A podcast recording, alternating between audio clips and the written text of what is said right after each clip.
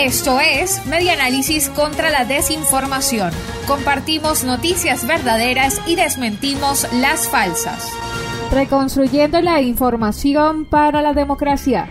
Caída de la producción nacional de cemento se ubica en 90%.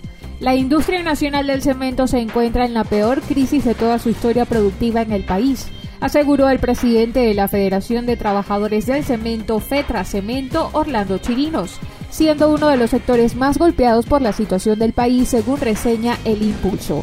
Recordó Chirinos que la industria del cemento tiene una capacidad nominal de producción de 10 millones de toneladas métricas de cemento y actualmente se encuentran produciendo casi un millón de toneladas métricas anuales. Aseguró que se está dejando de producir casi el 90% de la producción.